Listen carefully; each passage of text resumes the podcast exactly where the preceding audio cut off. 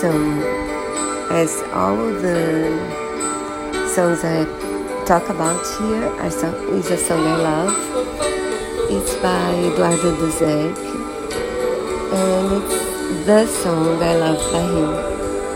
And it talks about a couple who meets, fall in love, and go everywhere in love. And the name of the song means adventure. And falling in love is a real adventure, isn't it? So have fun. Maybe you'll find it in the iTunes um, in other countries and probably at Spotify as well. So enjoy.